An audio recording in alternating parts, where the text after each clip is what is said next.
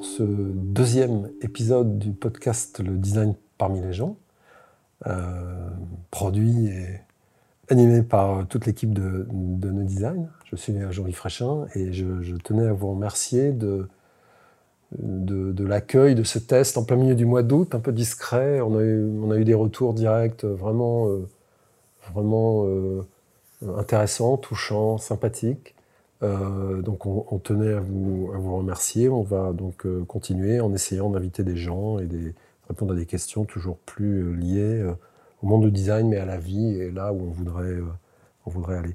Alors aujourd'hui, c'est un jour particulier puisque le deuxième invité de, ce podcast est Angelo, que vous avez entendu lors du premier qui, qui m'interrogeait. Mais Angelo a une histoire absolument fascinante à nous, à, nous raconter. Euh, Angelo, euh, quelle est cette histoire? Ah, Bonjour, bonjour Jean-Louis, bonjour à tous. Euh, bah, c'est l'histoire de Ephemera, qui était un projet que, que j'ai fait, j'ai porté en 2018 et qui est un voyage intime autour du monde, un solitaire, pour connaître, comprendre et documenter certaines des cultures et des lieux qui pourraient disparaître dans les, dans les années à venir. Alors ça a l'air euh, tout à fait euh, intéressant, mystérieux. J'aime bien l'idée du voyage en solitaire. On aime bien la voile ici. Alors il y a un côté euh, marin terrestre. Est-ce que tu peux peut-être, pour ceux qui ne te connaîtraient pas déjà, te, présenter un, peu plus en détail? Oui. bah, alors, comme tu sais très bien, peut-être nos auditeurs doivent s'en douter, je suis italien.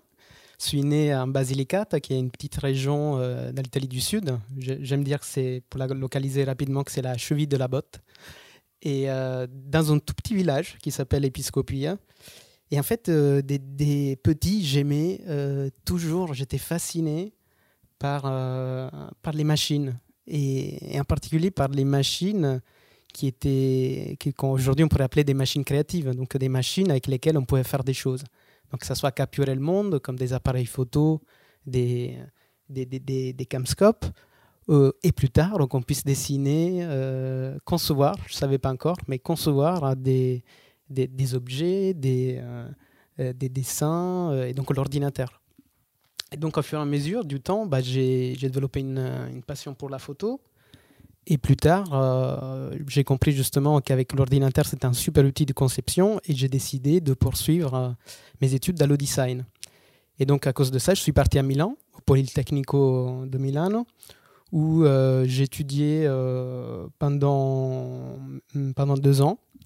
Et après, un professeur, Paolo Ciuccarelli, m'a proposé de, de, faire un master, un projet d'études à l'étranger qui s'appelait Master of European Design qui consistait à étudier dans deux écoles européennes pendant deux ans. Et donc cela m'a amené d'abord à Cologne, à la Cologne International School of Design, où j'ai pu euh, voilà, commencer à comprendre qu'est-ce que ça voulait dire le design européen. C'est un, autre sujet dont on parle souvent. Et euh, plus tard, à l'INSI, les ateliers. Et c'est là, c'est là où j'ai rencontré beaucoup des, des, des, gens qui, que, de toi aujourd'hui à Paris.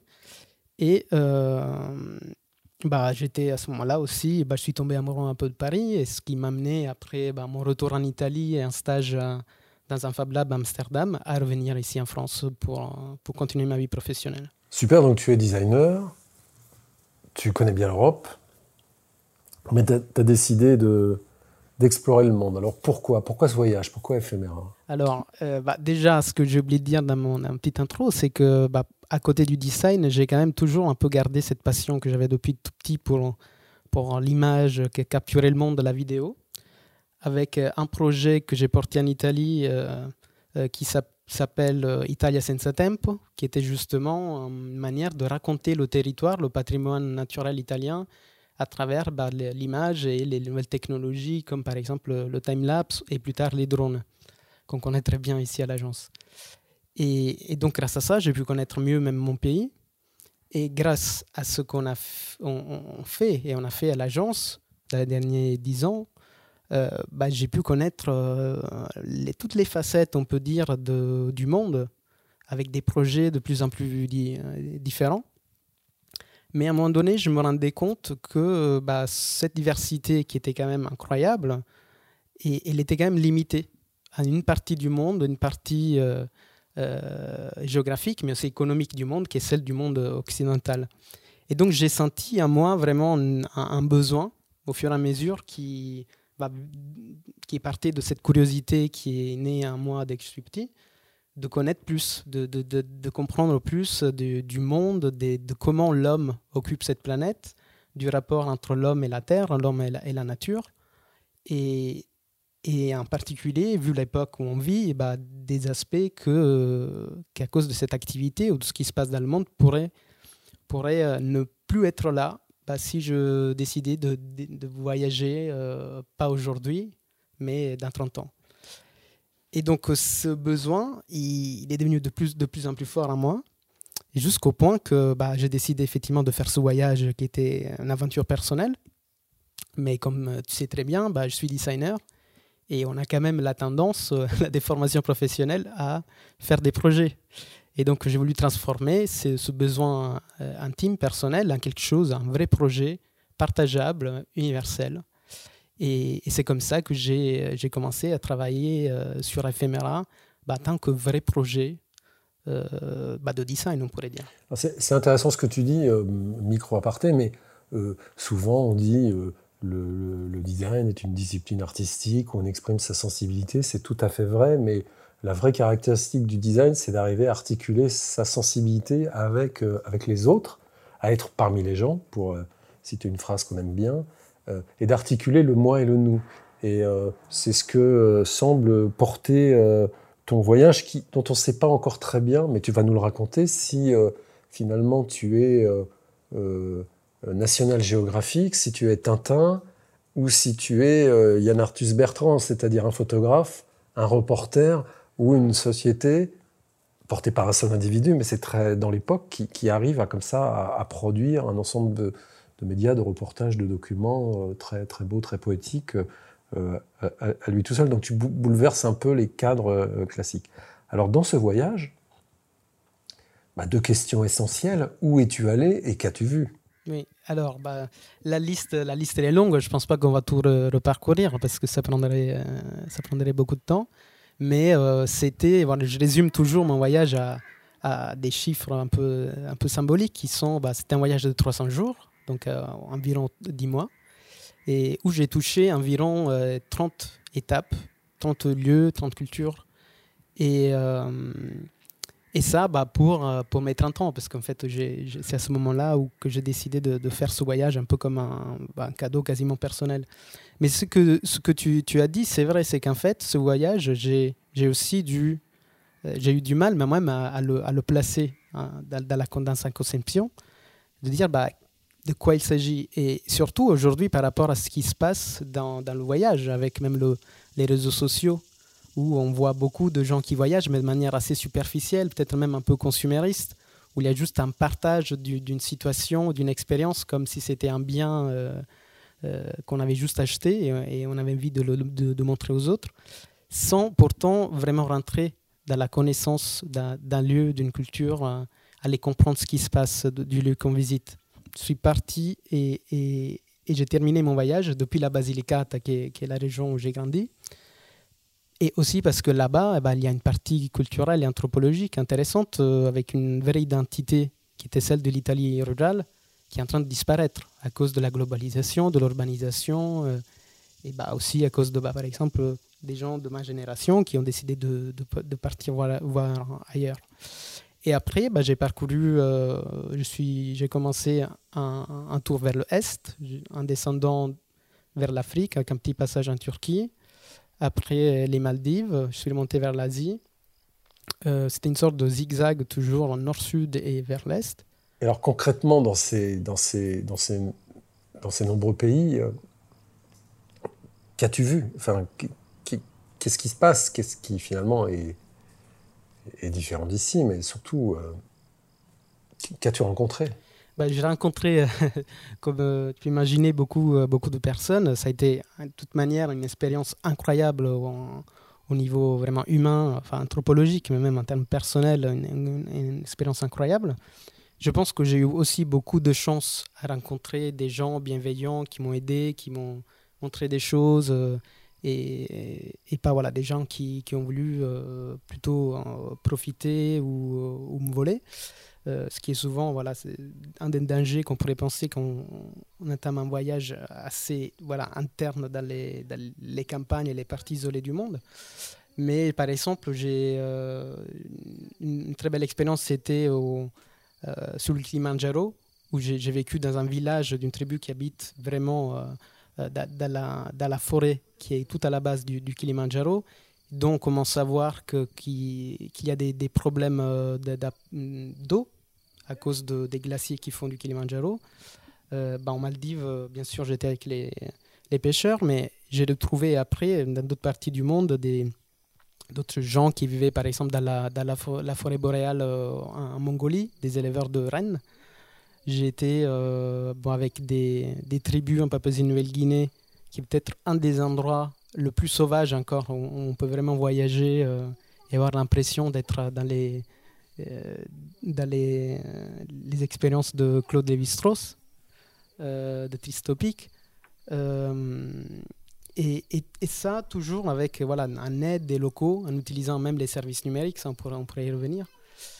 Et euh, au Bornéo, j'étais vraiment, j'essayais de rentrer le plus possible dans la forêt euh, pluviale, euh, en essayant de, voir qu'est-ce qui se passe, le, changement de la surface aussi au niveau du pays, comprendre un peu au niveau économique ce que ça, ça, impacte pour l'écosystème, l'impact que cela a sur l'écosystème.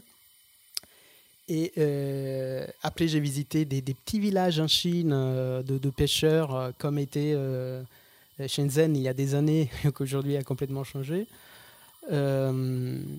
Des petites îles comme Palau, je, citais tout à l'heure, les îles dans le Pacifique, bah, c'était Palau, qui est une toute petite île qui était toujours occupée par des étrangers, aujourd'hui indépendante, mais qui commence à devoir s'orienter dans la globalisation et le, développement du tourisme. Et J'étais au nord euh, du Japon, au Kaido, où j'ai rencontré les Ainu, qui sont des, bah, les indigènes du Japon, qui ont été très discriminés par le passé dans, l'histoire du Japon, mais dont aujourd'hui on, commence à comprendre la, valeur de la culture. Et j'ai eu un peu le parallèle de ça aux États-Unis, où j'ai visité les Inupiat en Alaska, dans un petit village où on commence vraiment à voir les, les impacts des changements climatiques du dérèglement climatique, mais vraiment tous les jours. J'ai eu la chance de, partager des moments que j'ai pas pu documenter, mais qui étaient incroyables avec les, Amérindiens de Montana. Et j'ai pu explorer les Everglades en Floride, qui est un écosystème incroyable et, assez méconnu, même si célèbre dans le cinéma. Et, après, bon, c'était toute l'Amérique du Sud, où euh, c'était quand même une grande expérience à partir de Mont Roraima, qui est comme euh, comme visiter une autre planète quasiment, avec un, un, écosystème qui a quasiment pas changé depuis 10, 000 ans. J'étais au Galapagos, qui est aussi un endroit assez incroyable. Et après, bah, j'ai descendu le Pérou, euh, sur les Andes, euh, la Bolivie, dans les, grandes salars de Uyuni. J'ai passé du temps avec un gaucho en Argentine, et après, jusqu'à tout à la fin, une petite croisière dans les, dans les fjords.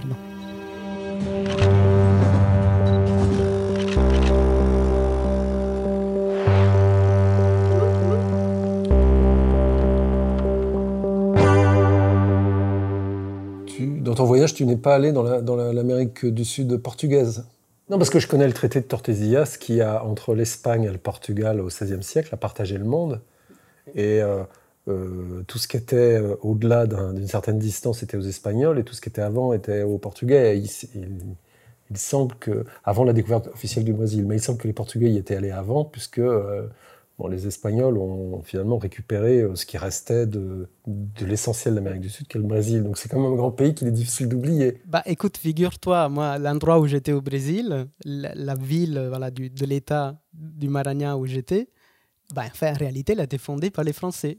C'était euh, euh, le plan des, Français, c'était de créer une sorte de Saint-Malo tropique, du tropique. Donc c'est après ça a été bon. Euh, les, Portugais ont repris la main, mais euh, même si à un moment donné les Hollandais ont tenté euh, les Français, mais c'était c'est une sorte de ville française. Mais cette Amérique du Sud, fascinante comme, comme tous les pays du monde, hein, tu as parlé du Japon, de la Chine, mais cette Amérique du Sud qui est qui est une sorte de, de, de, de miroir avec d'ailleurs des drames, mais aussi des, choses belles, des histoires communes. Euh, on sent vraiment une différence entre cette, euh, ce côté euh, portugais, ce côté espagnol? C'est vraiment différent bah, C'est assez compliqué parce que déjà le Brésil, enfin le côté, le côté portugais qui est le Brésil, en tout cas, il a déjà des facettes très différentes. Donc Sao Paulo n'a quasiment rien à voir avec le nord-est et encore moins avec le nord et l'Amazonie. Mais, mais c'est vrai qu'on sent quand même, d'ailleurs j'ai commencé l'Amérique du Sud par le Brésil, et, euh, et, donc après, je suis passé du Brésil au Venezuela. Et ben, avec la langue, on sait aussi, on se met un peu dans un autre, dans un autre état. Euh, mais c'est vrai qu'on sent quand même euh, bah, qu'il y a plus que la langue, que, que, que, la partie portugaise que, que, le Brésil partage. Et on sent quand même qu'il y a plus un trait commun par rapport à, à c'est pas, la, la le Pérou avec l'Argentine, par exemple, qui ont quasiment rien à voir. Donc là, on fait du, on fait du, tourisme, des destinations qui font rêver, mais pour ceux qui n'ont pas eu la chance de voir tes images, quand je pose la question qu'as-tu vu, euh, on, a des preuves de ce que tu as vu. Donc, euh, euh, entre des, personnes, des gens, des, ethnies, dont certaines très anciennes, et ces paysages incroyables, cette, diversité, qu'est-ce que cette matière visuelle énorme que tu as ramenée te te permet de dire aujourd'hui de, de, de, la planète, de, la diversité, de ses équilibres, de ses, du respect ou du non-respect de ses, de, ses, de ses caractéristiques Est-ce qu'on est à la hauteur, nous, de... Alors, ça fait un peu poncif, euh, euh, destructeur, de, dire est-ce qu'on est à la hauteur de cette diversité, de cette richesse, mais euh, ça a l'air tellement beau et fragile et incroyable. Est-ce que ton voyage, c'est la réalité de la Terre ou c'est des extraits choisis? Est-ce que tu en sors positif ou au contraire très inquiet? Euh, C'est quoi finalement le, la conclusion de tout ça? Enfin, la conclusion. Oui, non, effectivement, pour voilà, essayer de faire une synthèse, en fait, euh, ce que j'ai vu, c'est qu'en réalité, c'était aussi un des, des, des, buts euh, du projet, était de justement, ben, personnellement, avoir une meilleure compréhension de la diversité humaine et de la documenter. Donc, bien sûr, j'ai pas pu tout voir de ce qui se passe dans le monde, mais j'ai choisi mes, mes, destinations qui étaient tous quand même euh, assez, assez compliquées d'accès. Euh, c'est ça qui est différent aussi plutôt des, voilà, des, voyages plus touristiques. Et pour avoir une compréhension la plus voilà, euh, complète possible de cette diversité humaine qu'on a sur, sur la planète. Et c'est pour ça que ce qui m'intéressait, c'était de observer des différentes manières vraiment de vivre, de, un territoire ou un écosystème ou de le modéliser pour, euh, pour ses besoins. Et, et, ça, je l'ai vu, il y, a, il y a, on voit clairement qu'il y a le monde plus occidental, euh, des, on va dire des colonisateurs. Hein. On voit par exemple en Floride qui ont essayé de modifier les Everglades pour, euh, pour faire bah, Miami par exemple contre les, euh, les Amérindiens qui sont arrivés d'autres zones et sont arrivés dans ce, grand marais. et ils sont adaptés. Ils ont adapté leur style de vie au, à l'écosystème. Ils n'ont pas changé l'écosystème pour l'adapter à leur style de vie. Et, donc, bien sûr, ça, on le, retrouve un peu partout dans le monde. C'est clair qu'aujourd'hui, un peu partout où j'ai voyagé, j'ai remarqué que euh, cette diversité culturelle qui est cette identité qui est encore présente à beaucoup d'endroits, elle est menacée. Menacée par la globalisation, par, euh, par, son attractivité, de, surtout économique. À beaucoup d'endroits, on voit que le tourisme bah, amène des, promesses de, de, de, de copulité économique, mais il faut, que, il faut que ce soit fait avec une conscience et avec, euh, bah, j'ai envie de dire, même du design, à le sens de programmation et de, euh, de, de, conception de la manière d'exploiter ce tourisme. Sinon, elle risque en fait de, bah de, de, de, consommer, d'user ce, patrimoine. Et, ça, c'était par exemple le cas à Pamukkale en Turquie, euh, qui était un des premiers endroits que j'ai visité, qui était un endroit surexploité dans les années 80, et ça, l'UNESCO, peut-être aujourd'hui, n'existerait pas. Et, donc, bah, finalement, pour répondre à ta question, euh, je suis toujours un type qui essaie d'être très optimiste, mais je pense que, indépendamment même du règlement climatique, qui est bien sûr un problème, on parle de plus en plus, il y a, bah, les aspects et les effets de la globalisation et de l'urbanisation de, plans de, régions dans le monde bah, qui font que beaucoup de gens en fait, aient envie d'abandonner leur vie qui est authentique et très identitaire pour participer à ce grand, voilà, on va dire, festin de, de, du, du, progrès. Donc c'est ça qui est, qui est compliqué. Je ne sais pas dire si c'est si forcément bon ou mauvais, mais en tout cas, on voit que certains pays ne sont pas forcément encore prêts à, voilà, à prendre ces, cette voie. On le voit clairement, par, par exemple, à Papouasie-Nouvelle-Guinée. Ça, m'inspire une, un constat que j'ai fait en regardant euh, tes, images et, qui m'avait été dit euh, lors d'un voyage aux États-Unis en, Arizona. C'est c'est que la Terre, dans plein d'endroits du monde, elle est vraiment hostile à l'homme. Et pour que l'homme puisse y vivre, il est obligé de se battre contre la Terre. La Terre n'est pas son amie. Elle n'est pas nourricière comme peut-être nous avons la chance de l'avoir dans notre France tempérée, euh, aux terres fertiles. Euh, pour vivre euh, en Arizona ou pour vivre en Papouasie-Nouvelle-Guinée, il faut, il faut lutter contre les, éléments. on ne se sert pas d'eux, on, résiste. Ou vivre au Mustang tout en haut à je ne sais pas combien de, mètres d'altitude, 4 euh, jours de marche. Presque 4000, ouais.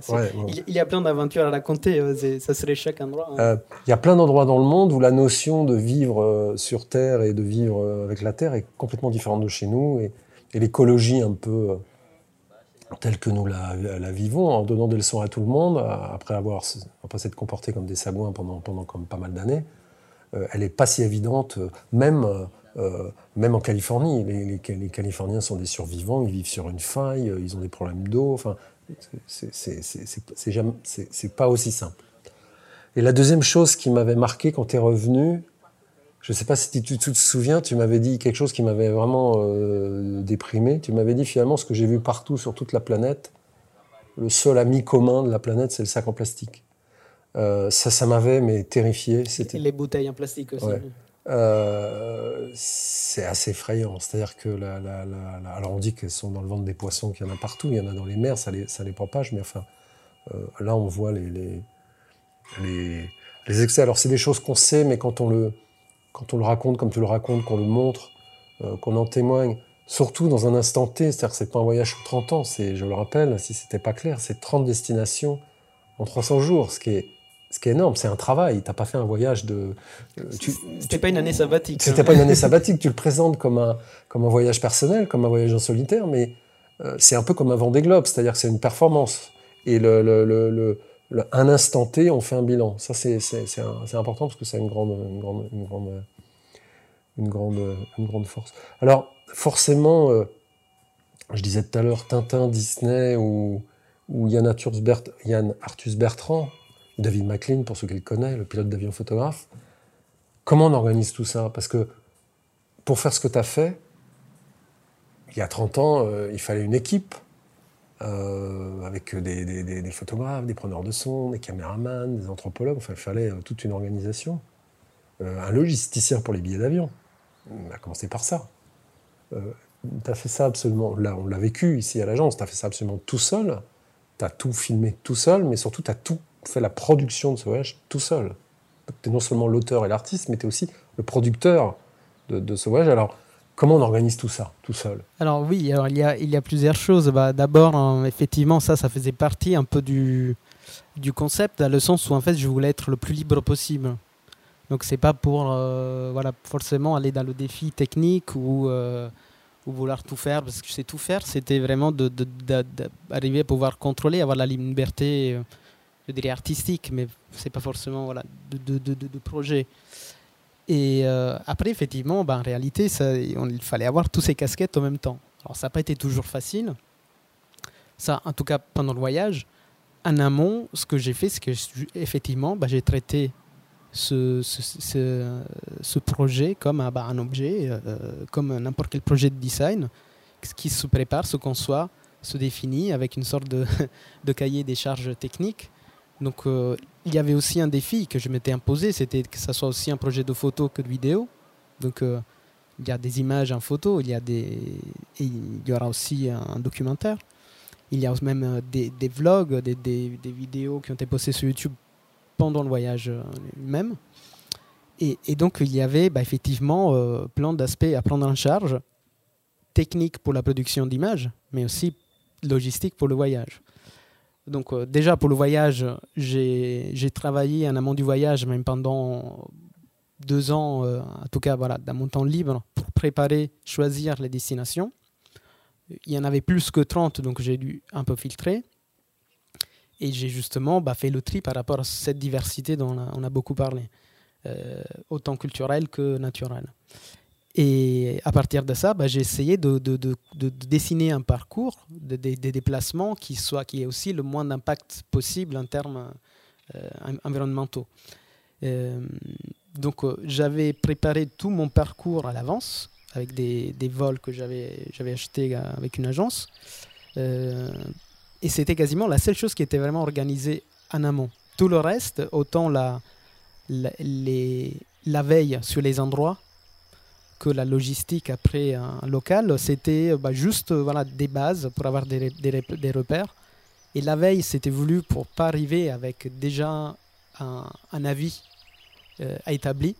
Et, donc, euh, voilà, aller chercher des choses que je voulais montrer, mais plutôt je, voulais arriver le plus, euh, avec l'esprit le plus vierge possible pour après me faire, voilà, me faire une idée du lieu que j'allais visiter. Et en termes de logistique, bah, j'ai préparé ça, mais au fur et à mesure, euh, donc, euh, pendant que j'étais à l'étape, je sais pas, 3, je préparais la 5 et la 6. Et donc cela, ça a été, en termes de production, assez, assez compliqué, et même des fois, en termes de... Aujourd'hui, on dit charge cognitive, euh, charge mentale, bah, c'était assez dur, parce que pendant que je faisais quelque chose, je devais préparer l'autre, gérer les aspects de logistique, les coûts, les contacts. Et, dans ça, ce qui m'a beaucoup aidé, c'est aussi tous les services en ligne, le couchsurfing euh, et, compagnie.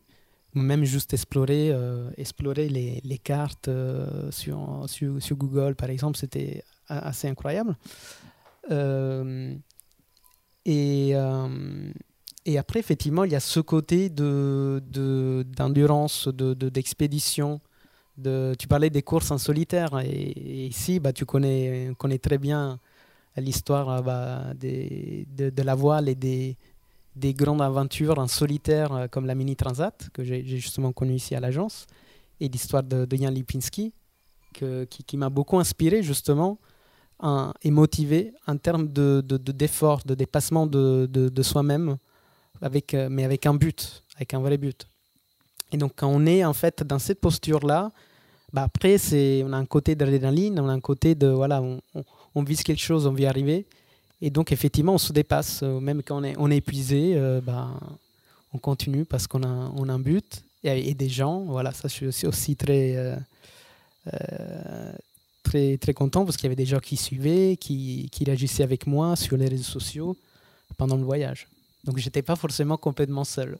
Comme dit, comme dit Yann, une course en solitaire ne se gagne jamais tout seul. Exactement. Mmh.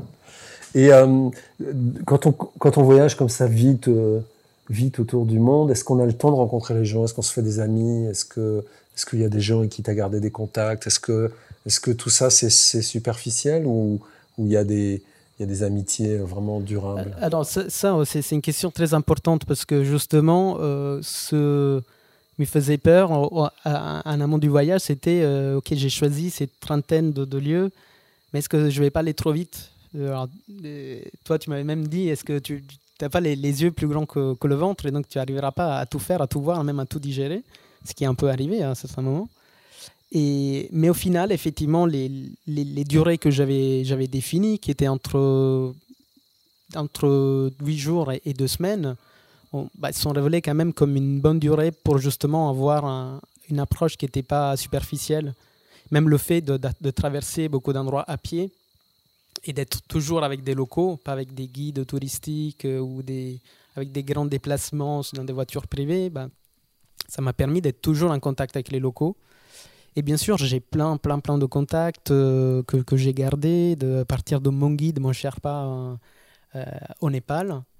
au gaucho en Argentine, qui, qui était quelqu'un de très, très aimable, au, des différents amis, même des jeunes qui ont été autant des guides que des, des, amis après de, de sortie à la fin, à la fin des expéditions.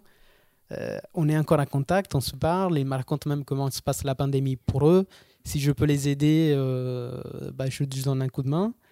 Et, euh, et après, bon, il y a aussi la rencontre la plus importante, c'était quand même de rencontrer Ligia, qui est ma femme aujourd'hui, au Brésil. Incroyable.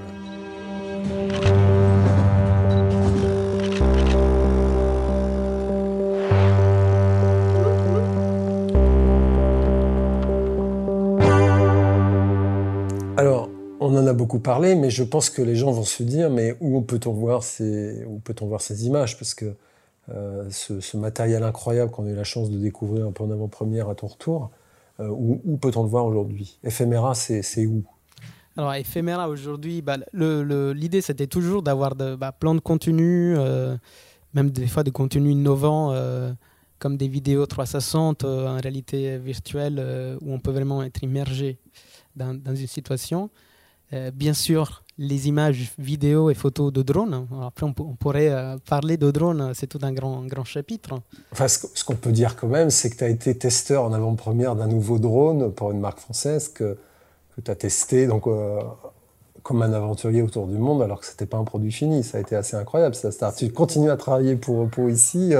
À l'autre bout du monde, dans des conditions pas possibles. Bah, on l'a on imaginé, enfin, en tout cas, j'avais participé un peu à la conception de, de, de, de ce produit. Et, et après, j'ai pu l'utiliser. Donc, c'était un peu un rêve d'enfant, euh, euh concevoir et après utiliser une caméra. Donc, ça, c'était incroyable. Et, mais ce qui est important du drone, c'est que ça change bah, déjà le rapport entre le photographe et, et, le sujet.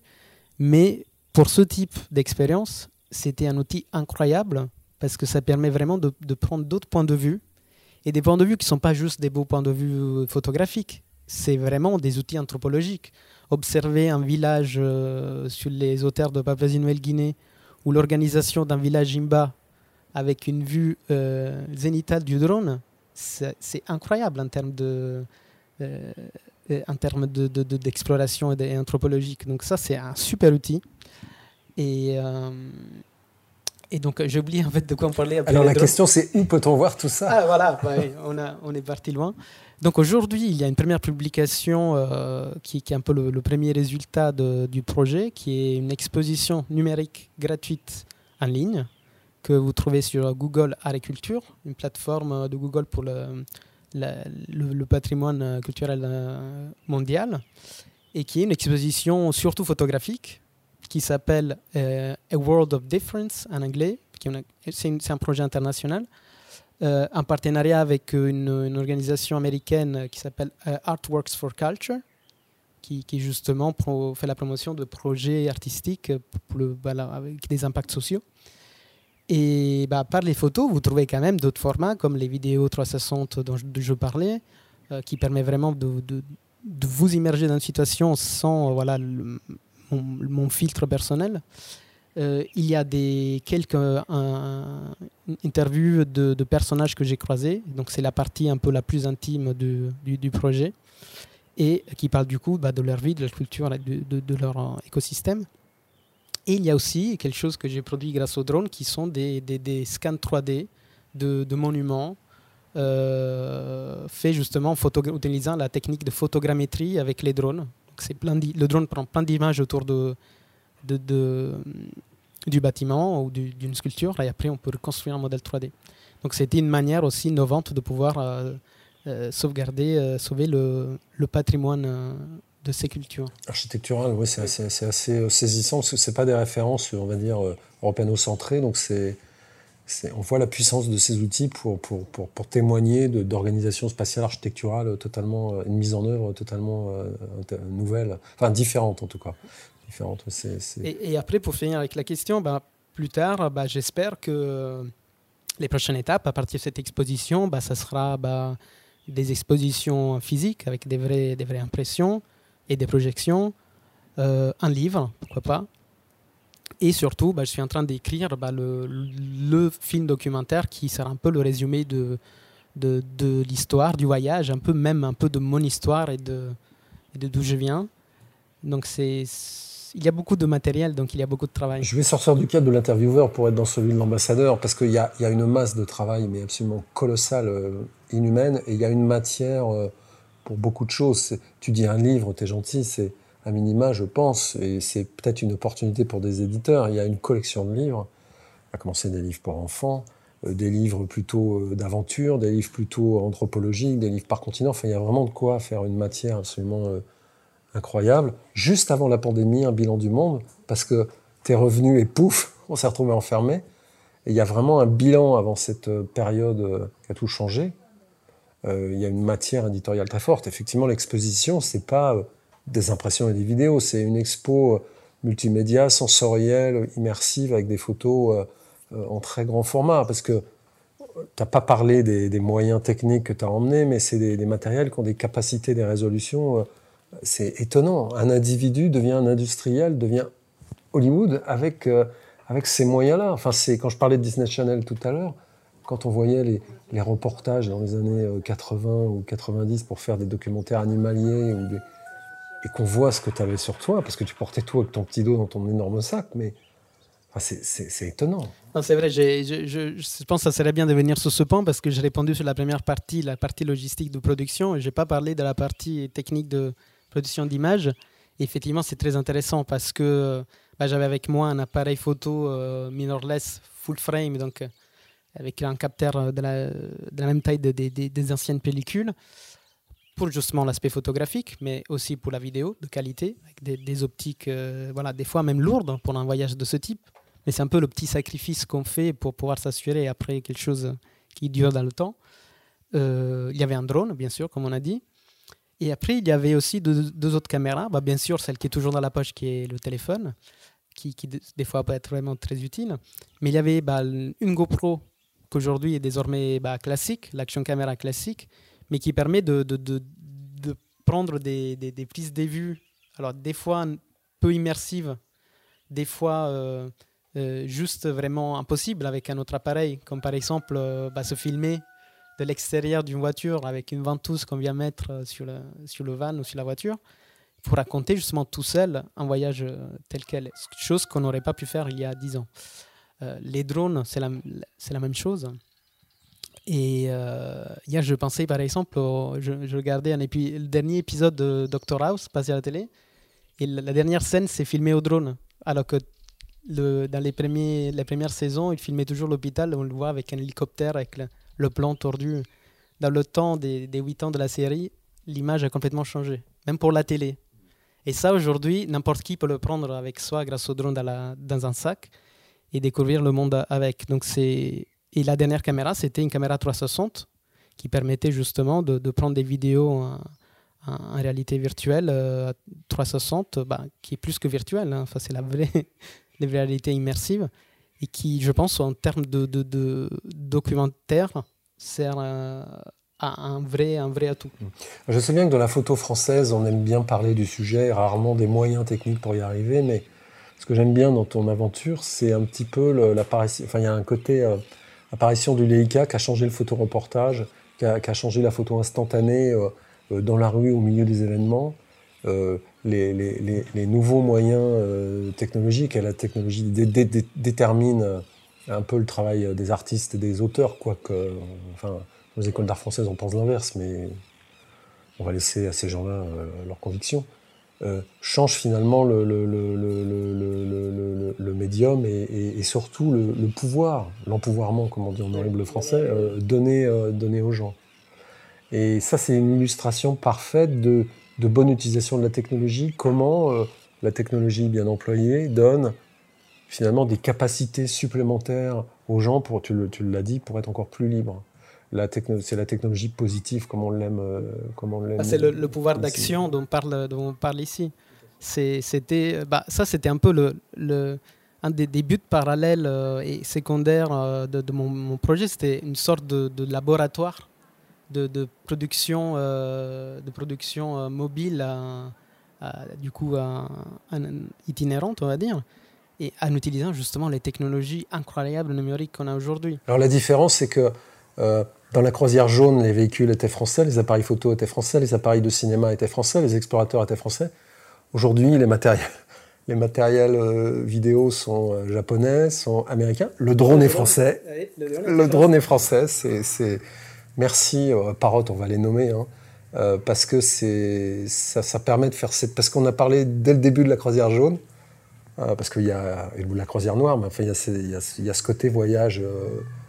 Alors à ton, échelle, à ton niveau, mais il y a une histoire de ces aventures euh, d'exploration euh, servie par la photographie et la technologie. Mm. Euh, c'est assez. Enfin, ils étaient nombreux et tu étais tout seul. Oui, et la dernière partie, c'est la post-production, c'est-à-dire que même la, retouche des photos et, le montage vidéo, ça s'est fait beaucoup à la tablette. Et quelque chose qui devient de plus en plus bah, ordinaire, bah, surtout dans les dernières années. Et j'étais justement à ce moment-là où les outils et les, l'hardware commençaient à être assez puissant pour faire cela. Et ça, c'est en train de changer aussi énormément de choses, parce que s'asseoir euh, à l'hôtel et faire un montage pendant des heures quand on est fatigué, ou être allongé dans son lit et se détendre et pouvoir monter sur une tablette, ou quand on est allongé dans un camping, bah ça change tout. Donc ça, c'est le vrai pouvoir d'action. Je peux témoigner qu'Angelo est invité régulièrement dans des festivals internationaux de photoreporters ou de journalisme sur le tourné-monté, euh, avec ses outils légers, rapides, hyper puissants, euh, assez malin, très orienté usage, euh, la technologie parmi les gens. Euh, il est devenu un expert de, ces choses-là, dans l'usage, mais aussi dans, la conception, ce qui est très intéressant pour nos designs et pour tout ce qu'on peut faire pour, pour le fabricant de drones français, par exemple. Voilà. Alors, on espère que, que, que ce petit échange entre nous pourra donner des idées à des gens pour euh, trouver l'opportunité de monter l'exposition euh, à Paris. Il y a déjà euh, beaucoup de demandes pour l'Italie, ce, qui est normal. L'Italie a été très très enthousiaste. Il y a une presse énorme sur tes aventures. je rappelle qu'Angelo vit à Paris, qu'il est quasiment plus designer français que moi. Enfin, comme de toute façon le design français doit tout à l'Italie, tout ça est un peu fusionnel, mais ça serait vraiment dommage de se priver de cette merveilleuse expérience et aventure et, de sa restitution artistique dans un lieu pour le partager avec, avec des gens. Une dernière question, puisque on est une agence de design et c'est bien beau de parler de voyage, d'aventure, de voyage en solitaire et de technologie photographique. Le rapport, tu en as parlé un petit peu tout à l'heure, mais le, rapport avec le design là-dedans, c'est quoi?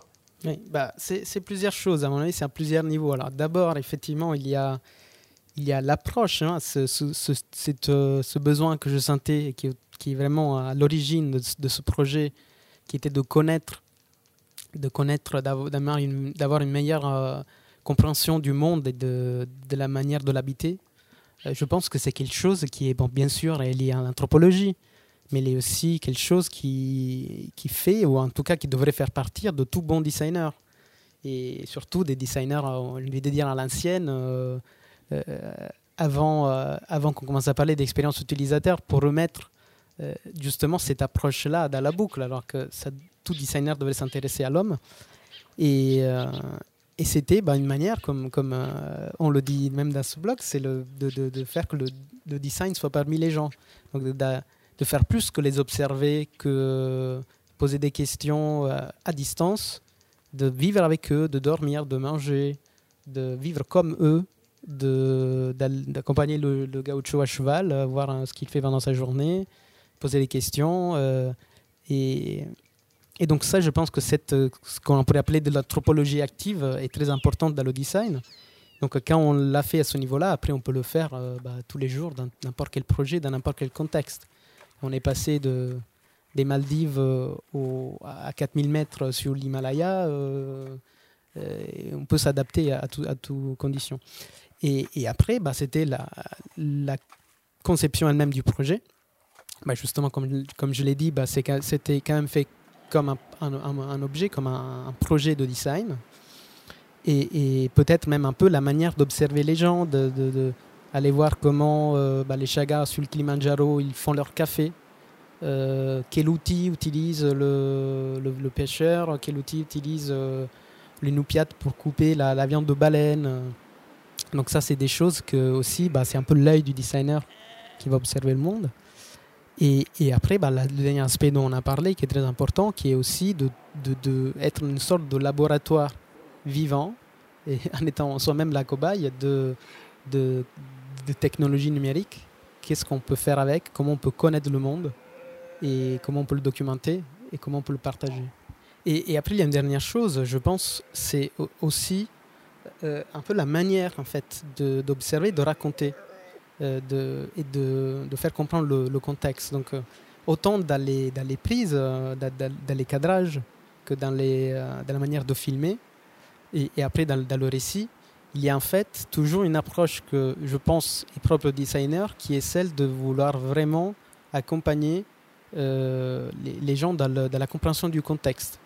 Donc euh, il y a toujours une manière, même quand je, prenais en photo, euh, bah, je, faisais un portrait, j'essayais de montrer vraiment tout ce qui compose, composait la, personne, surtout qui faisait son identité. Donc voir, bien les, accessoires, par exemple, d'un costume tribal, euh, et après aller voir dans le détail. Donc il y avait toujours, et aussi ça grâce au drone, il y avait toujours en fait un début où on commençait du, du macro, en fait on, allait, on partait de loin, on, on, voyait, c'est pas un village de, ou l'île de, du ciel.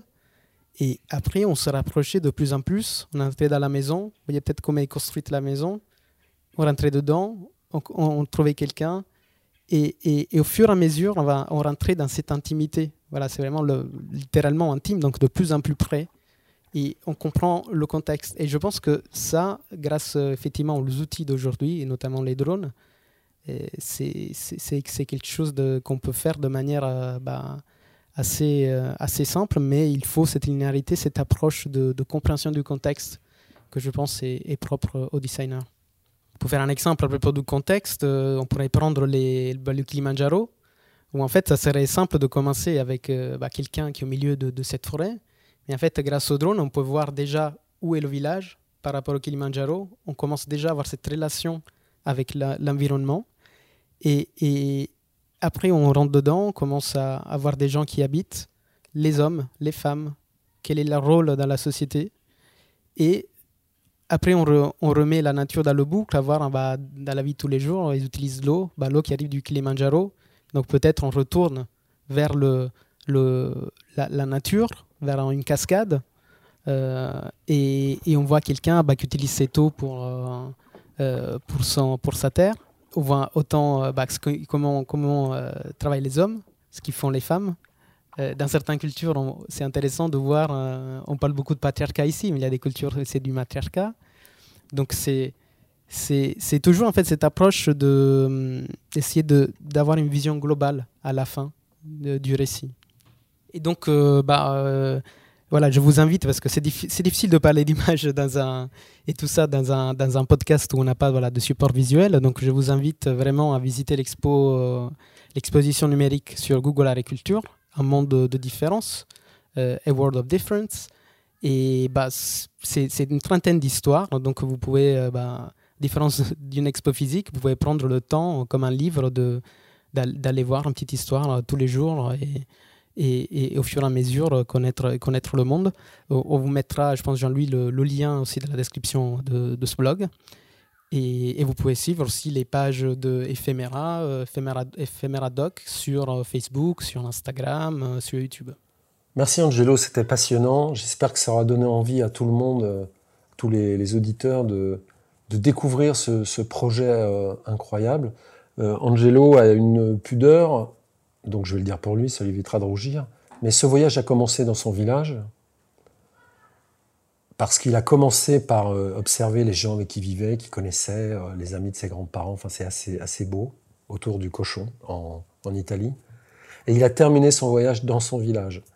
Euh, ce, qui est, ce qui était très, très, très beau, sa, sa vie est en France, mais la, la terre, la terre, comme on dit dans les langues latines, c'est très important, ça se sent, et donc le fait que cette boucle euh, parle de la basilicate et, et revienne en, en, en basilicate, c'était aussi un moment, enfin ça donne du, du, du, sens et du corps à, ce, à cette aventure en solitaire absolument euh, incroyable. Donc on, on, mettra les liens qu'il faut dans la description. Euh, on vous remercie euh, euh, de l'accueil que vous accordez à cet épisode un peu spécial pour nous et très important. et puis on vous dit à très vite. Merci, au revoir. Au revoir.